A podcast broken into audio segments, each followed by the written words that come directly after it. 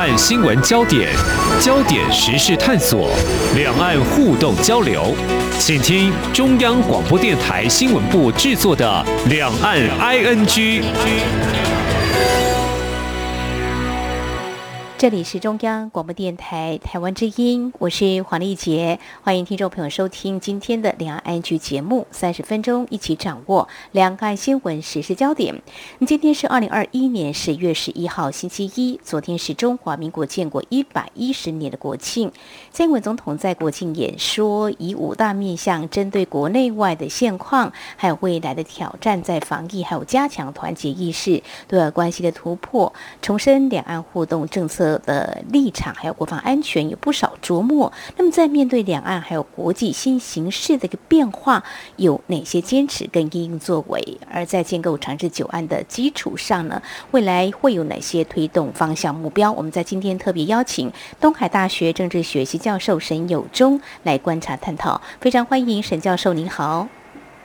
主持人好，各位听众朋友，大家好。好，相信我们在放连假的同时，也关注到总统的相关的谈话。其实有些也触及到我们一般民众感受到很深刻的，像是防疫就是，还有包括在修宪或疫情对经济的冲击。好，我们来看。蔡总统这次是以共识化分歧，团结守台湾这样的主题来发表演说。我们看到第一部分是团结展现韧性，国际合作防疫；在第二部分就是台湾处在民主防线的最前缘，面对空前复杂严峻的挑战。至于第三部分是提到在台湾人民的最大公约数上要凝聚团结共识。第四部分是。汇集社会力量，要化解重大的分歧，还有包括最后一个是光荣自信携手台湾走向世界，有蛮多比较细的说法。不过我自己。简单看来，大概是像防疫啦，我们跟各国一样，都可能是政府最迫切跟艰巨挑战，所以可能是列在第一部分。另外就会触及到两岸还有国际局势的变化。至于在第三、第四、第五部分对内的部分，就会特别谈到团结这个面向哦。呃，不过整体来讲，我想请教教授，您怎么样来看，在团结内部还有两岸对外关系，是不是显得？呃，是相形重要，或者是说，呃，这次演说主轴跟侧重面向，呃，到底是着重在哪些部分？对，确实是哦，就像刚刚主持人所提到的，呃，昨天的这个国庆演说，大概就是分成对国际社会的一个谈话，还有对中国这方面的这个回应哦。因为我们知道说，习近平他在十月九号的时候，也有曾经发表过一篇两岸的这个谈话。嗯。然后另外的话，比较大的篇幅是展现在对国内的这一块，呃，未来要施政的一个重点跟方向。所以我是觉得，严格来讲的话，大概这一篇的演讲稿可以算是非常的四平八稳了。嗯。那也都展现出了呃，蔡。总统过去一直给人相对沉稳的这样子的一种印象哦，嗯，所以这种不卑不亢的一个演说的内容，然后分成这三个层次，大概是可以我们分别去理解他演讲稿的一个重点。那我是这样觉得，就是说对国际社会里面来说的话，大概提到的还是在于说台湾表现出来在过去一年多非常亮眼的一个防疫的成效，然后跟国际社会形成一个善的循环哦，他也不断提到这个概念。然后另外来说的话，也提到了说，因为晶片短缺的关系，所以使得全世界。也跟疫情一样哦，都注意到了台湾的这个重要性，跟台湾存在这个世界上的一个价值。嗯，那最后的话也特别提到了说，像是台美啦、台日啦，甚至是台湾跟一些欧洲国家哦，那么在形成所谓的民主大联盟的这个概念里头来说，那么台湾现在在全世界上面来讲是持续的被有更多的国家可以看见，而且是可以肯定。这个是在国际社会的部分，而且呃，不晓得听众朋友有没有特别注意到，在这篇演说稿里头，他在国际社会的这个部分里面来讲，全部的用词都是只有台湾。嗯，那当然演说的一开始是用到了中华民国台湾了。嗯，不过在第一个部分里面提到国际社会的时候，就是全部都是用台湾。那接下来在第二跟第三个部分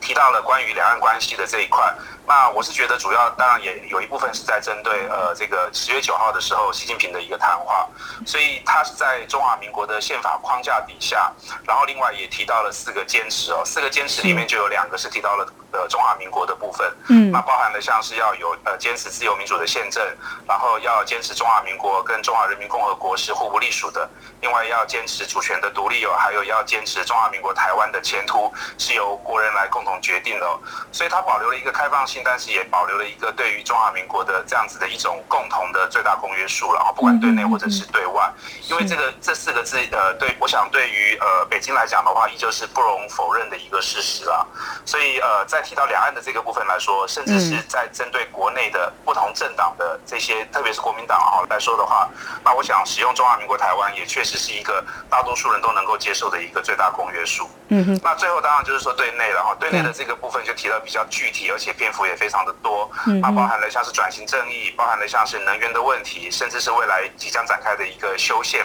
那么蔡总统在这里面也都就是混杂了使用中华民国跟混杂了使用台湾的这样子的一个词汇。嗯。那也比较具体的提出来了一些相关的这个内容，是他在未来的任期里面希望能够化解分歧，然后用团结跟共识来追求一个未来的这个建设。嗯。这大概是目前可以看得到对这篇演讲稿的一些重点。好，非常谢谢教授您的解析。从您所解析的这几个面向，我想啊、呃，从中来做一些比较细部的观察哦。的确呢，我们在蔡总统的国情演说当中，我们也听到也看到啊、相关的报道。总统是提到，呃，坚持中华民国与中华人民共和国互不隶属，坚持主权不容侵犯并吞，坚持中华民国台湾的前途必须遵循全体台湾人民的意志。刚刚教授已经提到所谓这四个坚持哦，那所指的意涵，呃，应该是。严正来回应中国大陆领导人习近平十月九号辛亥革命一百一十年的对台谈话哦，他是说北京将会坚持和平统一、一国两制基本方针以及一个中国原则跟九二共识，推动两岸关系和平发展。而台湾问题纯属中国内政，不容任何外来的干涉。所以这再重申我们的立场，在这个时间点上，是不是也是相形的重要？没有错，就是刚刚特别提到说，因为习近平在十月九号的时候的那一篇谈话，他其实提到的还是重点，基本上还是在于说，呃，统一，或者说一国两制这一块。那呃，他在用词上面来说的话，或者说我们相较于蔡总统的谈话来说的话，那一个强调的是在于辛亥革命的一百一十年哦。然后蔡总统在一开始也有提到中华民国建国一百一十年，但是后来也特别有提到的是，在过去七十二年来的这样子的一种台湾的这种主体意识的建构。嗯，所以如果是要看过去七十二年跟所谓的一百一十年的话，这个就呈现了一个有趣的对比了。嗯哼，那我们也特别再回到说，包含像是呃国内有一些像是国民党或者说提到的这个呃所谓的这种存异求同哦，那其实，在习近平的谈话或者说看到呃蔡总统的这个演讲的时候，那么这个呃所谓的存异求同就会变得相对来说有有趣，蛮值得去做观察的。也就是说，其实同的这个部分大概就只有在于过去跟历史。那对于现在的这个定位，还有对于未来的国家的这个定位来说的话，其实就是非常大的一个歧义了。所以我是觉得。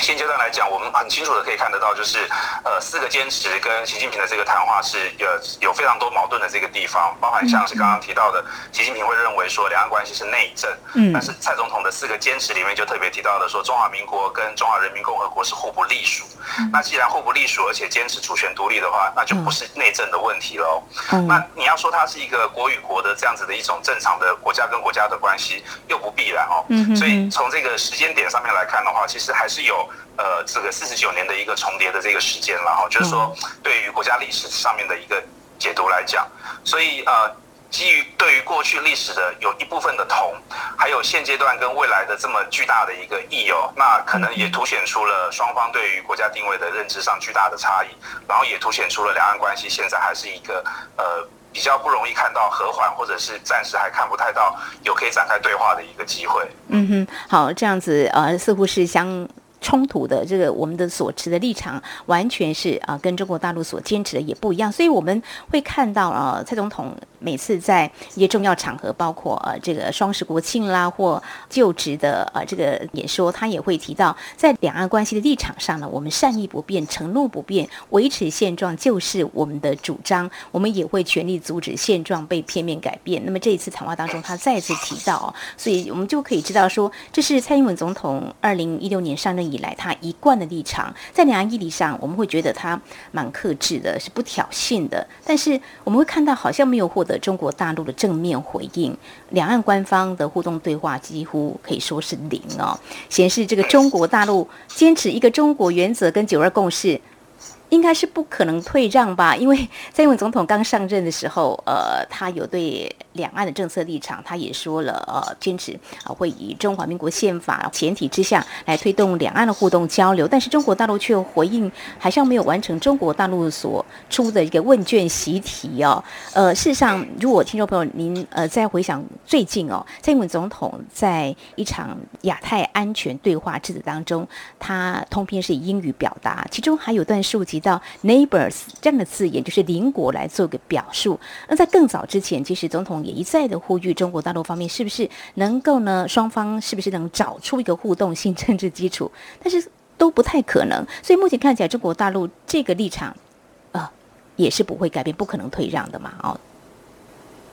对，所以我觉得现阶段来讲的话，对于中国大陆来说，不管是从呃二零一九年的时候提到的这个西五点哦，或者说呃十月九号的时候习近平的这个谈话，都还是很清楚的把呃统一这个事情是当成两岸对话的一个前提，然后这个统一呢又一定是在一国两制的这个情况底下来进行统一哦，嗯，所以某种程度来讲的话，其实对于中国大陆来说，这条线它是从来都没有退让过了。那灵活的这个部分是在我们这边的这个表述哦，所以。呃，从蔡总统在啊就职演说的时候提到的平等。对话、民主、和平这些概念，到现在我们看到的是中华民国台湾，或者说在呃对于呃未来的这样子的一个论述上来讲，保持一个开放的态度。只要是呃台湾两千三百万人民所决定的这样子的一个过程哦，大概就是我们台湾所坚持的一种未来的一个方向。所以并没有像中国大陆定的这么死哦，就是一定是统一，一定是一国两制。它是非常具体的，连制度性的安排都已经提到了一个初步的框架。所以啊、呃，其实台湾要的大概就是一个平等、对话、民主、和平。然后两千三百万人都同意的情况底下，然后来决定国家的未来。相较之下的话，其实就是刚刚主持人所提到的，是比较灵活，而且保留了一些呃想象的这个空间了。不过很显然，就是对岸是完全不买单，所以对，除非我们就是要接受呃一国两制，除非我们就是要接受未来统一的这个安排。不然，似乎目前看起来，民进党政府的这个执政哦，对岸是完全的，就是不愿意打开这个对话之窗。所以，我觉得这个也是现阶段可能某种程度来讲，一直到二零二四年，甚至是未来，只要是民进党持续执政的话，那么呃，可能也都看不太到呃，对岸会释放出一个对等的这个善意出来，大概是现在比较困难的一个地方。嗯。好，那如果回想在过去几年哦，就是嗯，像台北市长柯文哲，他曾经以“两岸一家亲”，他抛出这个词汇，当时两岸城市交流就。还是持续在进行啊？还是说中国大陆它处理两岸互动交流，对中央跟地方是切割有所差别的做处理？当然，现在这个两岸一家亲好像也不被提到了，也不知道说是不是包括台湾内部啦，或者说在两岸情势的发展也是有一些变化。所以，民进党持续执政的话，两岸的官方互动是不太可能的哦。好，这是在呃节目前半阶段呢，我们所触及到的有关在呃今年的这个双十国庆。蔡英文总统针对两岸还有国际形势，还有对内部要如何来打造一个更长治久安一个基础的一个社会呢？啊，有相当多的一些谈话，但是怎么做呢？我想在野党呢，也许会说，那到底要怎么样来做呢？另外还有两岸国际的这个部分呢，稍后在节目当中，我们也会有进一步的观察，就是台海情势的紧张呢，似乎这一年来我们感受到非常的强烈，有什么样的讯息值得关注呢？稍后再继续请东海大学政治学系教授沈有正为我们做进一步的观察解析。今天的新闻就是明天的历史，探索两岸间的焦点时事，尽在《两岸 ING》节目。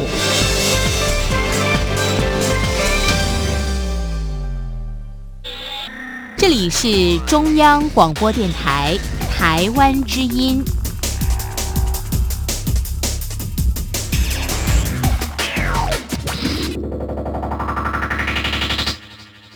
这里是中央广播电台，听众朋友继续收听的节目是《两岸 ING》。我们在今天节目当中访问东海大学政治学系教授沈有忠，针对蔡总统今年的国庆谈话啊重要的关注焦点。那么持续呢，我们要来谈总统在国庆谈话当中，事实上他谈到在南海、在东海区域的秩序正受到挑战哦，在台湾的西南空域共机常态化的活动也严重影响。讲我们的国安还有飞安，事实上的确好像军机找台，似乎就逐渐趋于常态化了。那民众看到一些数据，也许真的会越来越无感，但是这是不是一个警讯啊？但是如果呃更严肃来看，可以把它看成是中国大陆它片面改变现状的做法之一吗？我不晓得教授您会怎么样来观察，或说嗯中国大陆有哪些对台动作也是值得我们来啊观察跟啊重视的。确实是哦，我觉得在过去一两年来哦，特别是在过去几个月以来哦，那么呃，基建扰台的这样子的一个频率是越来越密集了。嗯，那像主持人刚刚所提到的，就是可能是要塑造一个对于台湾明星社会的一种麻痹状态，然后也同时可以达到消耗战的一种做法。因为平心而论来讲的话，不管是军机的数量也好啦，或者说这个呃国防的这个实力也好，我们确实是存在一定程度的落差。嗯，我我想呃台湾也不用这么的妄自菲薄，因为毕竟。现在的这样子的一种国家安全的形式是讲求的，还是在于一种呃民心士气的团结也好，或者说是在于一种高科技的这样子的一种对抗。嗯，所以如果是论这种呃战术，或者是说论这些军备来讲的话，如果就数量上面来说，可能确实是存在巨大的这个落差。但是如果是论品质，或者是我们强调的我们的国家安全的这种防御的策略来讲，是采用的这种呃手势来说的话，也就是所谓的这种刺猬战术的话，嗯，那其实对于中国大陆对于于呃台湾的这样子的一种武力威胁，我们依旧还是可以透过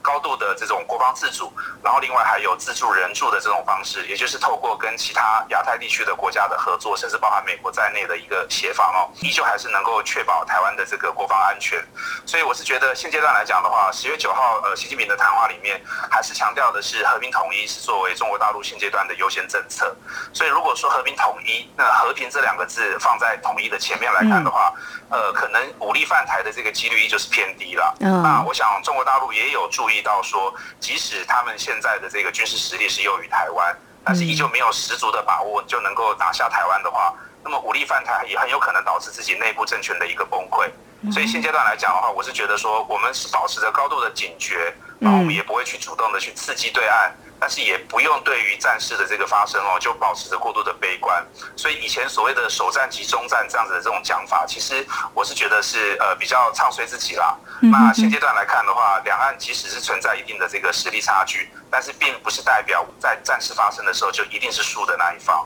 那相信国防自主，然后相信自己的团结的这个力量哦，然后另外我们对于友邦的这样子互助的一个民主大联盟的一个成型，这个大概都是我们现阶段应该是是值得肯定的一个方向。好，自助人助哦，还有中国大陆方面是强调和平统一，应该不会轻易对台动武哦。好，那么相关的其实啊，在最近大家也都一直在关注，就台海如果真的有事，日本的说法就是发生军事冲突等等一些变化哦，呃。刚提到啊，像一些友邦，比如说日本啦、美国，是否会做壁上观哦，我们这样讲比较务实来讲，国际政治其实大家都有国家利益啦，加强自我防卫真的很重要。所以我们看到总统在国庆演说就提到啊，国军保家卫国的一个使命哦。但是又怎么样来看我们自助啊人助？就说美国对台安全承诺，当然在前阵子就是在美军撤出阿富汗的时候，就引发外界很忧心质疑美国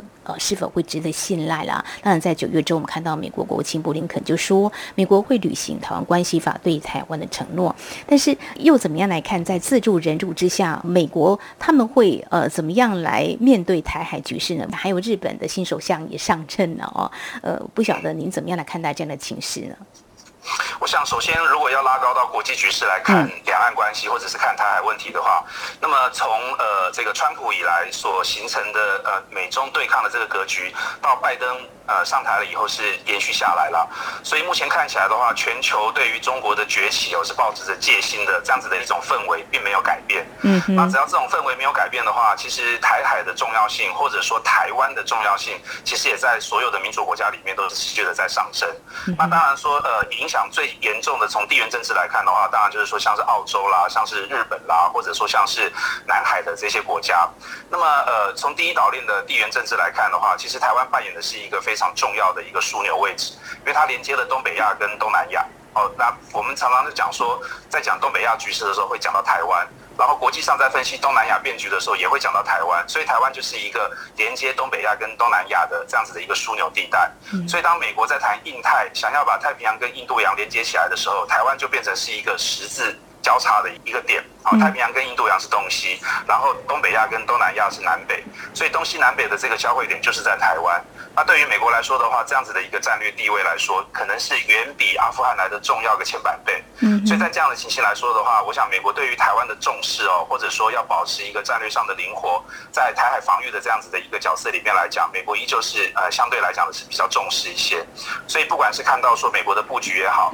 或者说日本新首相岸田文雄的上台哦，然后所发表出来的谈话也好，甚至是澳洲的这样子的一种战略的一个改变也好，都可以看得出呃，在地缘政治上面来讲，这几个国家都已经高度的防御了哦。那么即使连欧洲，他们也大概对于中国的崛起是保持着比较大的一个戒心。所以我想呃，自助然后人助的这个情况哦，那么台湾只要能够团结起来，然后展现出国防自主的这样子的一个决心的话，那我相信全世界一旦台海发生了一些事情的话，也是不会。袖手旁观的。嗯嗯，是谈到这里呢，最近大家还有一个非常关注的一个点，就是拜登总统提到一个“台湾协议”这个词哦，呃，大家就在想说，那跟过去的他对台的承诺是不是有一些变化，又有新的一些看法或做法？不晓得教授您怎么样来解读呢？其实呃，我是觉得对于台湾这个概念来说，或者说对于两岸关系，甚至是对于呃内部的未来的要寻求团结来讲，呃。大概主轴或者是基调是没有太大的或者太明显的一个变化了。嗯嗯。那基本上对于台湾或者说两岸关系，呃，真正重要的关键点还是在于说，现在双方对未来的想象是没有任何的交集。我们刚刚在前面的节目也大概有谈到。嗯。所以要如何能够真的做得到说，在呃未来的国家定位的这个想象上面来讲，能够找到一个大家都可以愿意呃接受的一个点哦，这可能是关键的一个突破。那可是现在看起来的话是没有这样子的一个互信基础，所以又随着国际局势的一个紧张哦，那台湾的地位虽然变得更加的重要，或者说国际上越来越注意到台湾，但是两岸依旧是在一个无解的这个情况底下，所以会使得这样子的一种僵局，或者是在台海的一种紧绷的这个情势哦，看起来还会再持续好一段时间啊。嗯哼，好，两岸的僵局暂时是无解的哦。好，我们希望至少在台湾国际的处境能够啊稍微有一些突破。刚刚提到这个防疫这个部分。部分其实看到蔡总统在国庆演说当中，他也特别提到所谓善的循环。的确，一刚开始去年的时候，防疫我们就送口罩啦，还有日本、美国、立陶宛、斯洛伐克、捷克、波兰这些国家，在全球疫情很严峻的时候，呃，在疫苗比较短缺的时候，对台湾伸出援手。所以总统就说啊、有了这个善的循环，也让双方关系是更密切。那现在我们看到台湾啊、有一些经贸单位啊，就组团会去一些国家来啊、拓展这经。贸关系哦，但是我看到是说双方互动升温，是不是也可以来这样来解读说，我们因为有自由民主的同样理念价值，所以我们未来可以在这个关系的一个深化是可以来强化的。没错，因为我觉得某种程度来讲的话，就是自由民主了，还有对于人权的保障，是现阶段也是蔡总统在昨天演说里面所提到的民主大联盟的这个概念底下，大家所共同信仰的一个价值，就是自由民主和人权保障。所以我觉得在这个共同信仰的价值里头，自然而然会形成一种信赖关系。那现在全球因为晶片的这个短缺哦，还有因为一些呃这个原物料的一些短缺，所以会进入到了这种产业供应链的重组的过程。那么在产业供应链的重组的过程里头，有很多的厂商或者很多重要的一个生产过程，都在中国大陆做一个移出的动作。嗯，所以以前中国大陆扮演的是一个全球供应的一个工厂的角色。那现在看起来的话，全球供应链的重组就是要减轻对于中国的经济依赖，各国都是啊，当然也包含了美国，或者说包含了欧洲国家。嗯哼。那么要减轻对于中国的依赖，要重新进行生产的一个布局的时候，台湾刚刚所提到的，作为一个可信赖的伙伴。基于这样子的一种人权啦、自由、共同的价值的信念哦，那这个可靠的、可信赖的，然后不具有威胁的这样子的一种伙伴关系，自然而然的就会在全球生意链重组的这个过程中所发挥出来，让台湾变成是一个重要的生产基地。所以我觉得在经贸重组的这个议题上面来讲，又或者回到刚刚所提到，在全球未来的这种布局的情况来说的话，那么台湾的这个重要性也是一样，是相对的在提升。所以不只是在安全的问题上，台湾是重要的地理位置，然后也同时是在经贸的这个议题上面来讲的话，台湾也会在未来是有越来越高的一个全球的一个能见度，以及被支持的、被信赖的一种伙伴关系，来延伸出来的一种产业布局的一个过程。所以可能未来看到的，也不是说完全都这么的乐观哦，因为还是有一些挑战，也是我们可能未来要去克服跟面对。比如说第一个看到的就是在于说莱猪的这个进口哦，然后再来第二个的话，或许我。在加入 CPTPP 的时候，可能也会面对到日本要求我们要开放核实，所以不管是来猪或者是核实的这样子的一种食品安全哦，那我们除了希望别的国家能够对台湾有一些支持以外，那么我们是不是也能够在呃食安的这些问题上面来讲的话，可以配合一个国际的一个检验跟规格哦，然后来做一个对等的开放？这个或许在未来可能也都是呃，这个民进党政府应该要认真去面对的一个课题。没有错，经贸谈判是取与给的，民众是不是能够有这样的一个认知呢？在台湾在加入 CPTPP 能够呢更顺利来拓展台湾的经贸关系，这是政府的一个挑战。好，这是在呃对外跟国际关系。最后谈到对内的部分的话，我们知道蔡英文总统去年呃上任以来，其实他就职演说啊、呃，还有呃之后他在民进党的全代会的主席演。说当中有公开宣誓，未来四年将会推动宪政改革。那在总统今年的国庆谈话当中，他有提到宪政体制的改革是一个必须面对的事。那么在立法院的修宪委员会已经成立了哦。那么这一次的宪政呢，会以中华民国宪法作为基础，来维护民主自由的宪政体制作为前提来进行修宪。那方向可能会有蛮多的哦。那我想，首先很重要就是怎么样寻求这个立法院院内各党的啊共识，这个可能还蛮重要，就是可能要怎么样来团结，或是未来呃，是不是中国大陆方面可能也会对这个感到很敏感，是不是会触及到两岸的敏感神经？在国内的团结或是怎么样取得共识，这个部分是不是也是民进党政府一大挑战？没错，就是谈到修宪议题的时候，我想还是要先提醒各位听众朋友一下，就是说一部宪法里面大概比较重要的三个议题，然后三个内容，大概就是包含了像是国家的定位、主权的归属，然后另外还有一个就是政府组织哦，就是行政、立法、司法这些东西，然后第三个的话就是所谓的人权的具体内容跟保障的这个过程。所以其实以这三个层次来看的话，那比较容易会引起对岸的这个紧张，或者说会比较容易让呃民进党跟国民党，或者说在立法院里面的这个政党之间会比较没有信任基础的，没有互信基础的，可能还是在于国家定位这一块。嗯哼。但是蔡总统也已经很明确的说了，就是说会在中华民国宪法的基础上哦，或者说是在中华民国宪法的框架下来进行一个修宪。那他的意思就是说，我们刚刚说的这三个内容哦，最具有分歧的关于国家主权、关于国家定位的这个问题，其实在这一波的修宪里面。并没有放到修宪的内容里面去做讨论。嗯，那这一波的这个修宪要涉及的，可能是在于说考试院跟监察院啦，那是政府组织的这一块。或者说投票年龄下修到十八岁，这个是公民权的这一块，是基本人权的这一块。嗯，所以我想大概在这两个部分来讲的话，也是比较容易能够达到国内不同政党的一个共识，同时也能够希望对岸能够谅解，或不要说谅解啦，就是说希望对岸能够明白说，我们并不是要去触碰到国家主权的，或者说去触碰到国家定位的，更改国歌、国旗、国号这样子的一种敏感问题。所以虽然说一听到修宪，大家会很紧张，但如果说具体的了解到修宪的内容，只是在于说，为了要让国家的这个组织哦，能够更加的精简，或者说能够更符合现代化的一个潮流，然后另外能够让国家的这个人权能够做得更加的完善的话，如果是在做这两块议题的修宪的内容来看的话，事实上应该要在寻求国内的共识，或者说不会去升高两岸之间的这个敌意来讲，是可以做得到的。所以在寻求自己国内的共识的话，这个部分呢，也是要做政策的一个非常清楚的说明。至于中国大陆方面，我们希望也能够正确的理解，在台湾进行修宪主要的内容啊，是朝哪个方向。不要有不必要的一些误解哦。好，这是在今天节目，我们针对在十一月十号当天，我们啊中华民国建国一百一十年，蔡总统发表国庆演说。那么，针对有五大面向谈到国内外的现况，还有未来的一些挑战，那么有哪些关注焦点？非常感谢东海大学政治学系教授沈有忠非常专业的观察解析，非常谢谢您，谢谢，谢谢谢谢主持人，谢谢各位听众。